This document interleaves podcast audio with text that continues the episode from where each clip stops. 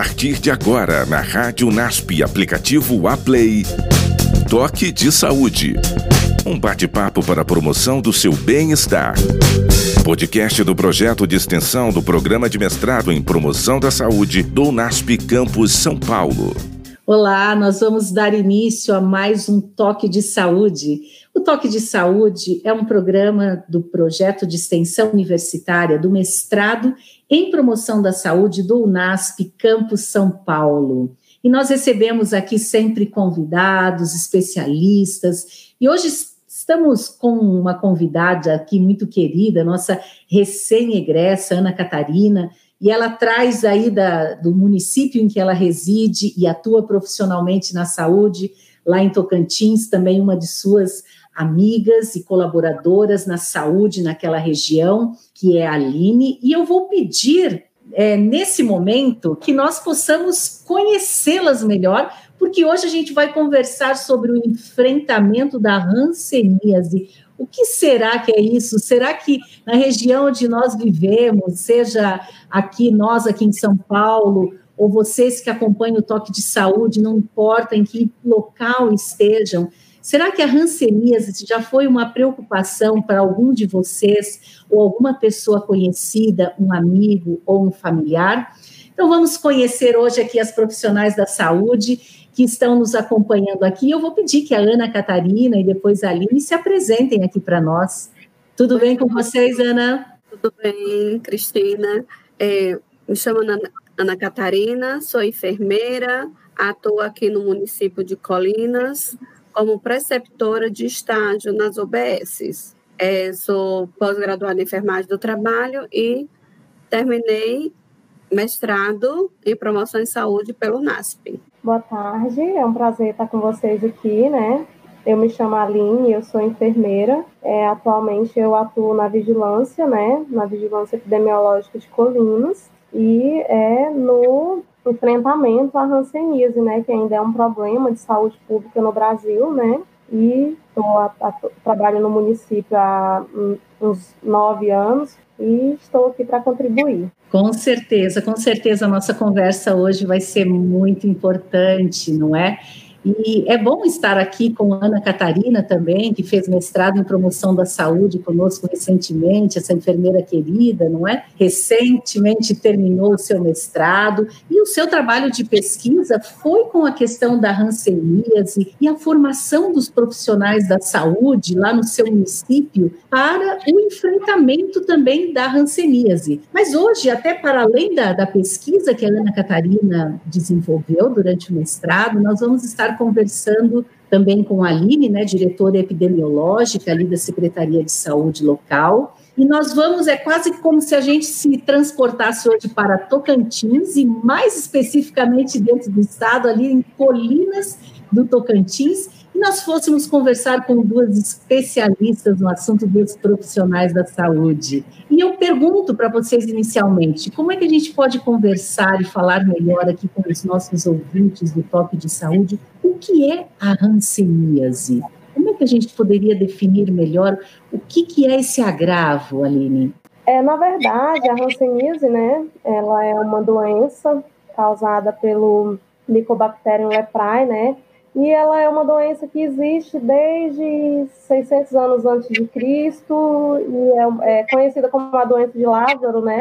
Que a gente sabe que tem a história na Bíblia. Então, assim, é uma, ela tem uma, uma história, né? Desde os primórdios e vem carregando esse estigma até hoje, infelizmente, né? A gente sabe que é uma doença que gera muito preconceito devido à sua é, contaminação, devido à sua transmissão, né, no seu estágio inicial não tratado, né, a forma multibacilar a gente sabe que ela é transmissível, né, então é, quando o paciente não inicia o tratamento, ele está suscetível a passar para outras pessoas, e o, a maior dificuldade que a gente enfrenta mesmo hoje com relação à, hanseníase, né, que é é, causada por esse bacilo tão agressivo, mas que ele, quando tratado, ele é totalmente erradicado, É, o que eu percebo hoje na, com relação a isso é mais o estigma mesmo.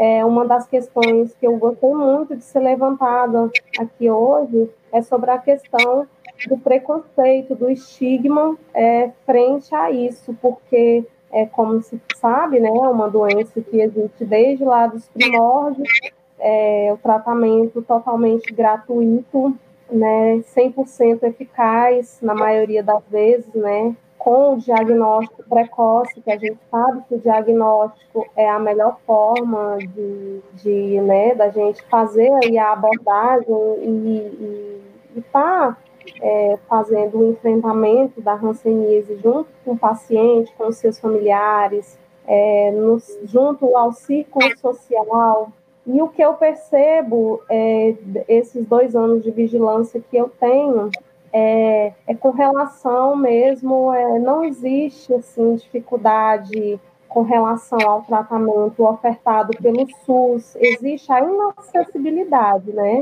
Que a gente sabe que as regiões mais atingidas são Centro-Oeste, Norte e Nordeste, ainda hoje, né? que são as, regi as regiões mais acometidas, e o Brasil está em segundo lugar no ranking mundial, né? Então, assim, Olha, veja que, que você já nos traz aqui um quadro muito interessante, não é, Aline? Eu acho que a gente pode até destacar, quando você fez aqui a, tomou, não é, a definição do que, que é a hanseníase, e você falou da preocupação com o preconceito, e como isso é, a gente talvez em algumas regiões do país não tenha consciência, mas nós temos regiões endêmicas, nós temos regiões dentro do nosso Brasil que sofrem muito com essa questão, como é a região de vocês aí em Tocantins, não é? E e eu ia perguntar para a Ana também, Ana, essa questão do preconceito que a Aline colocou como um dos problemas, você também vê isso como uma das dificuldades e como isso pode ser amenizado para,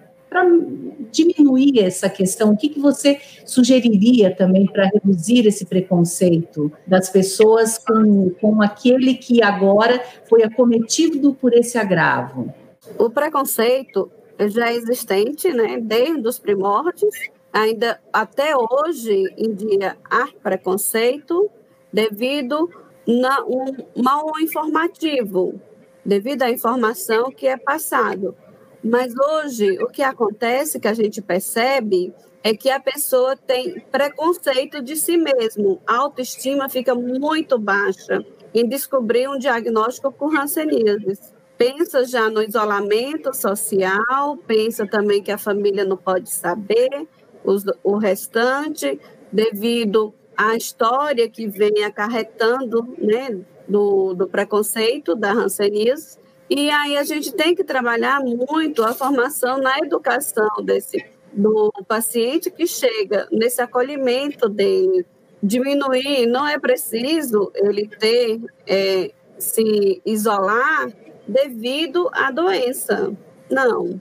E ver o aceitamento dele, e aí a gente faz. Trabalhamos junto com o NASF e vamos ter orientação com psicólogo, tudo para tratar, primeiramente, essa pessoa para se aceitar como possível, agora, portador de hanseníase. No momento, ele vai ser um portador da hanseníase, mas o tratamento vai durar 12 meses e Pronto. Agora, o importante é esse tratamento que seja diagnóstico precocemente, porque se for tardio, aí sim vai vir as incapacidades. Vindo as incapacidades, ele vai achar algumas deformidades devido às manchas na pele ficar maior, devido é, a as lesões, né? Pode vir ter algumas, algumas lesões, ou comprometimento. Ana, tanto você como a Aline comentaram sobre a importância de fazer um diagnóstico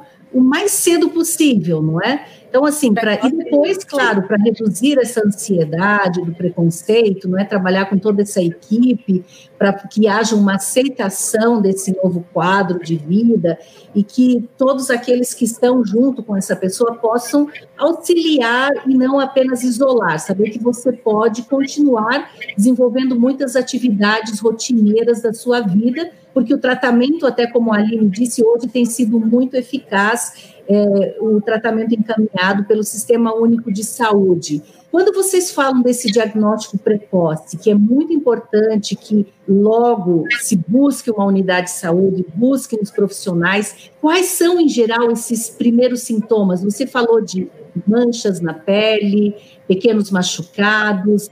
É, como isso tem se apresentado, Aline e Ana Catarina? Pode Olha, falar. Os primeiros sinais né, e sintomas é, seria um formigamento, né? Dar um formigamento, principalmente nos membros inferiores. E a pessoa começa a ter muita cãibra, né? Vai tendo cãibra, esse formigamento. Pode vir aparecer as manchas, né?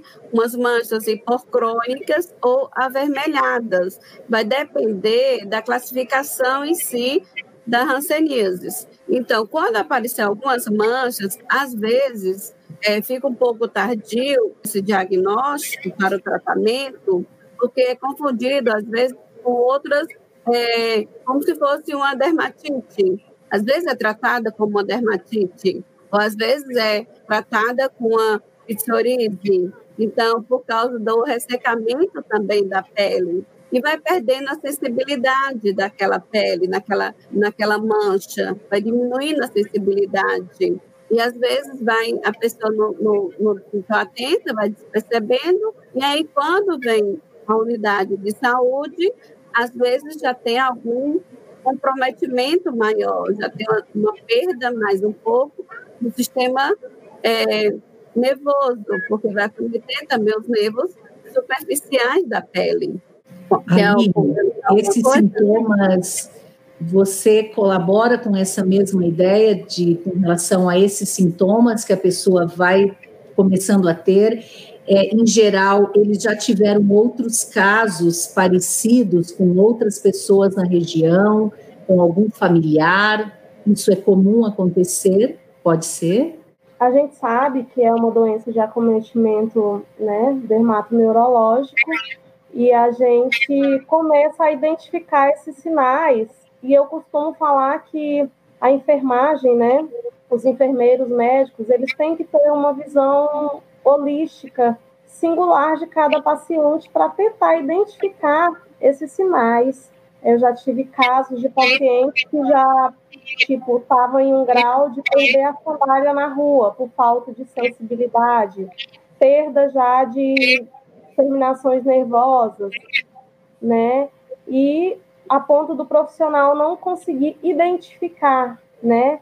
Então, eu acho que uma visão é, é, singular, holística, no âmbito geral, sobre o paciente, isso ajuda muito, né? A escuta, né? É, quando você é, chega ao ponto de fazer a avaliação dermatoneurológica com sensibilidade, calor, frio, né, que é aquela avaliação dermatoneurológica, você já conseguiu identificar algum sinal de que esse paciente é, pode ter uma, um comprometimento, né, é, devido à hanseníase. Então, a gente é, trabalha muito nesse sentido e a abordagem ao paciente ela acaba que não se torna muito fácil, porque o preconceito ele existe muito. Eu tive uma paciente de 11 anos de idade que abandonou o tratamento na oitava dose porque mudou de cidade e não gostaria que os coleguinhas soubessem na nova cidade,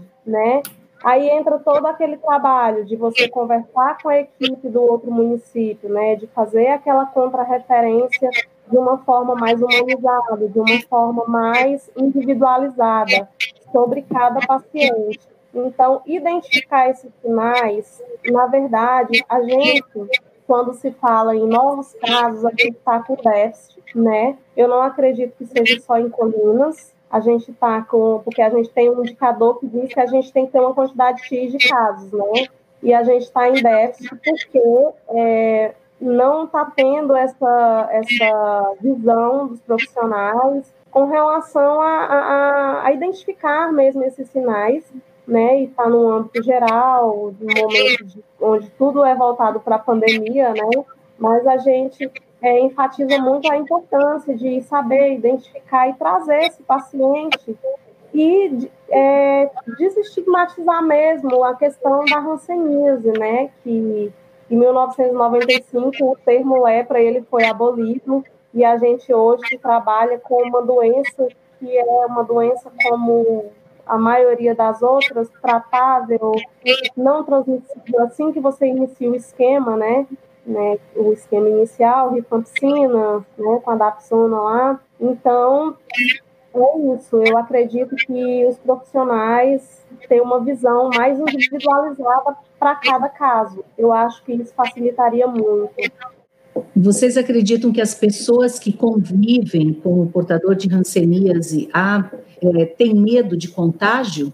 Olha, é, realmente a gente faz o exame né, de todos, né, esse exame dermoneurológico da, do intradomiciliar, devido quando há um, há um deles dentro da casa for detectado portador de hanseníase.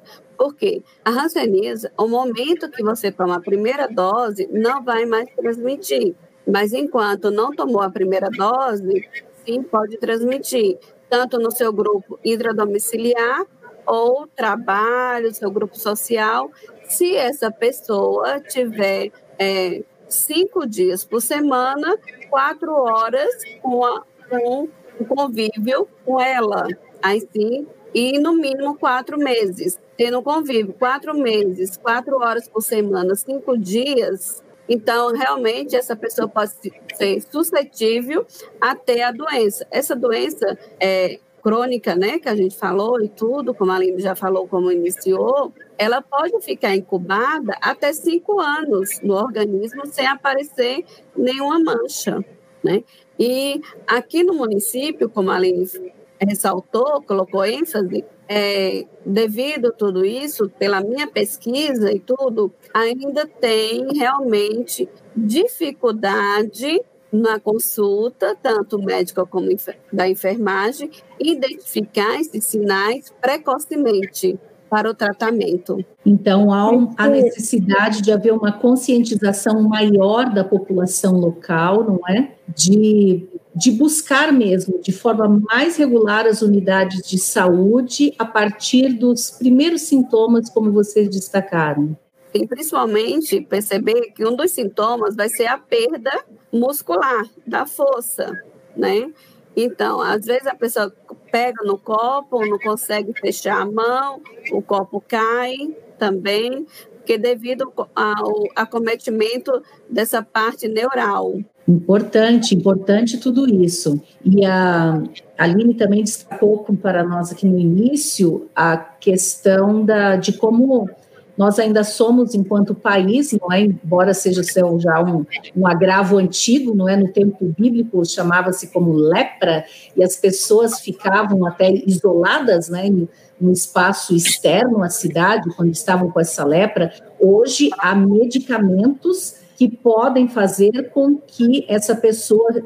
Aí a importância de você ter um diagnóstico realmente rápido como vocês falaram, é estar em contato com as unidades de saúde do município e saber que vocês têm ali já toda a orientação e vão poder estar ministrando as doses necessárias e, e começar de forma mais imediata o tratamento, não é? E o que vocês diriam aos amigos e familiares da pessoa que recebeu esse diagnóstico de hanseníase? De que forma eles poderão apoiar melhor ou ajudar a conscientizar outras pessoas a respeito desse cuidado?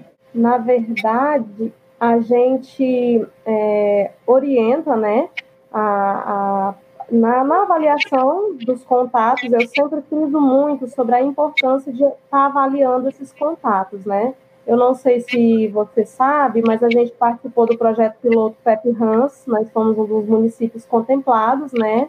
Que a gente fazia a profilaxia da vizinhança e tudo, e a gente conseguiu identificar que essa problemática ela existe com relação é, à contaminação, aos contatos, mas é, é conscientizar tanto o paciente quanto a família que a partir do momento que você inicia o tratamento, você não contamina mais ninguém, você não precisa separar talheres, copos de ninguém, né? A pessoa já se sente é, estigmatizada por uma doença que antigamente era tratada, né, é, com vulgaridade e tudo. Então, assim, a gente conscientiza a população, os familiares. Já tive paciente também que falava que não era para contar para o namorado, né? E eu falava, olha, seu namorado ele vai ser avaliado porque ele está em constante contato com você. Mas, assim, é a questão mesmo da conscientização, de trabalhar individualizado cada paciente, né? É, é, na sua singularidade, na sua peculiaridade, na sua, na sua caixinha. Às vezes, a maioria, é, se tratando de hanseníase, ainda é uma doença, por mais que as pessoas não saibam é, que é, a, a, a situação socioeconômica ainda é preponderante. A gente sabe que são em regiões mais pobres, em regiões com a higiene precária, né? É, muitas pessoas não sabem disso, mas é, né? Então, assim, a gente tem que estar tá trabalhando mesmo com relação à conscientização. É, os pacientes ficam muito assustados. É, crianças e adolescentes é um caso muito complicado de você trabalhar e tudo. Mas eu acho que a chave é consciência, a chave é orientação profissional. Verdade, até para desmistificar muitas ideias e mitos, às vezes, né, de uma, uma doença incurável, ou eu acho que começam a, a colocar como se fossem alguns fantasmas, alguns monstros são criados em torno da, da, da própria doença em si, antes de se iniciar mesmo o tratamento efetivamente, como vocês disseram, quando se segue mesmo o tratamento, eles têm sido totalmente eficazes, não é? E o quanto também há cuidados gerais com relação à promoção da saúde que podem ser realizados com relação à conscientização, à higiene, a, a outras questões que nós sempre precisamos estar alerta com relação ao nosso estilo de vida como um todo, não é? E eu pergunto para vocês, olha, já fico triste que a gente vai chegando ao final do nosso foco de saúde de hoje, quase terminando, o tempo passa muito rápido. Eu acho que nós vamos ter que voltar aqui e conversar um pouco mais ainda sobre, sobre esse assunto, mas quando a Aline estava falando né, da importância de nós tratarmos cada um desses pacientes de uma forma muito singular, não é, é, Ana, de forma humanizada. Eu acredito que na pesquisa que você fez agora, no mestrado com os profissionais, com os enfermeiros aí de Colinas, eles também destacaram, não é, essa importância do acolhimento, do atendimento humanizado. É, isso realmente é um dos fatores que tem avançado e que tem promovido mudanças positivas? Na pesquisa realizada nas duas unidades com os enfermeiros, em relação é, o tratamento, geralmente todos aqui, ele faz uma, uma escuta bem qualificada, humanizada, trazendo o paciente, explicando todo o processo que vai ser o tratamento e deixa ele bem à vontade para essa adesão desse tratamento, né? Então, assim, é poucos casos que a gente é, tem, digamos, o afastamento desse paciente que não adere ao tratamento. Mas todos são, todos têm essa acolhida, né? Esse tratamento totalmente humanizado para com eles. E familiares também, é muito importante nesse momento esse apoio. Tá aí, ó. O apoio de toda a comunidade, como é importante, fica aí esse apelo para todos os, os, ouvintes aqui do Toque de Saúde. E Aline, você tava, nos disse hoje, pra, com suas palavras finais, Hoje, a hanseníase no Brasil e no mundo tem ocupado um espaço ainda grande, não é? é? Em função disso, não importa em que região nós estamos vivendo, qual é o seu conselho maior? É, o meu conselho maior é, é, primeiramente, é a gente desmistificar a questão do preconceito. Né? Como a gente ainda não tem um avanço, estamos é uma realidade muito distante. Participamos do projeto piloto do Peregrino a gente sabe daí que teve uma efetividade em alguns países, mas a gente não conseguiu atingir o ápice. Então, eu gostaria muito de trabalhar a questão do, do da captação desses pacientes, diagnóstico precoce para evitar lesões futuras e permanentes, né? e trabalhar a questão do preconceito. A gente, infelizmente, a gente consegue ver muito ainda. Eu trabalho com os 12 enfermeiros e as 12 equipes de saúde e a coisa que mais me entristece é quando eu pego um, um, paciente que assinou o termo desistindo do tratamento, né? Então, assim, por mais que você busque, o enfermeiro está fazendo buscativo, o enfermeiro vai para a roça, o enfermeiro enfia no mato, vai atrás dos pacientes, e o paciente ele não quer tratar, né? E isso é muito ruim para os indicadores, mas é ruim para a gente mesmo enquanto profissional, que se sente, né, é, de mãos atadas e incapaz. Então, eu gostaria mesmo de enfatizar a questão da conscientização, diagnóstico precoce, saber identificar os sinais, né? E trazer esse paciente junto com a sua família para serem acolhidos nesse tratamento que tem a sua eficácia já nos, nos primeiros dias de tratamento, né? Tomou a dose supervisionada, fez o tratamento certinho, fez ali, tomou a PQTMB durante os 12 meses ou durante os seis meses, se for falso bacilar, né? E a gente sabe que o paciente segue a sua vida normal, tranquilamente. Que maravilha, não é? Nós aqui do Toque de Saúde, esse projeto de extensão universitária do mestrado em promoção da saúde do NASP Campus São Paulo, a gente agradece muito pela participação de vocês hoje, Ana Catarina, Aline, profissionais da saúde. Agradece em Tocantins, que nos trouxeram aqui informações valiosas. Nós estamos felizes, viu, Aline? Você que é diretora epidemiológica no município, que tem uma atuação forte em Tocantins. A Ana Catarina, a gente está contente já aqui em São Paulo, porque ela está preparando uma cartilha também, ela se envolveu bastante com a pesquisa dessa questão no município e ela quer continuar aí com a formação. Eu sei que em breve já vai ter um curso aí sendo lançado primeiramente para os profissionais da saúde, porque esse assunto tem que ser comentado, tem que ser debatido. Alguns ainda estão no seu início da carreira profissional, então conversar com vocês que já são profissionais mais experientes, que têm estudado e pesquisado essa questão, com certeza será muito importante. Obrigado pela participação de vocês e porque nesse momento vocês fizeram com que a gente desmistificasse um pouquinho desse tema e a gente pudesse aprender um pouco mais, não é? Quando a gente aprende, eu acho que a gente se aproxima mais e o medo também vai diminuindo. Muito obrigada, que vocês continuem esse abençoado trabalho aí em Tocantins. E aos nossos ouvintes, um grande abraço e até o próximo Toque de Saúde. Você ouviu na Rádio NASP, aplicativo Aplay, Toque de Saúde. Um bate-papo para a promoção do seu bem-estar. Podcast do projeto de extensão do programa de mestrado em promoção da saúde do UNASP Campus São Paulo.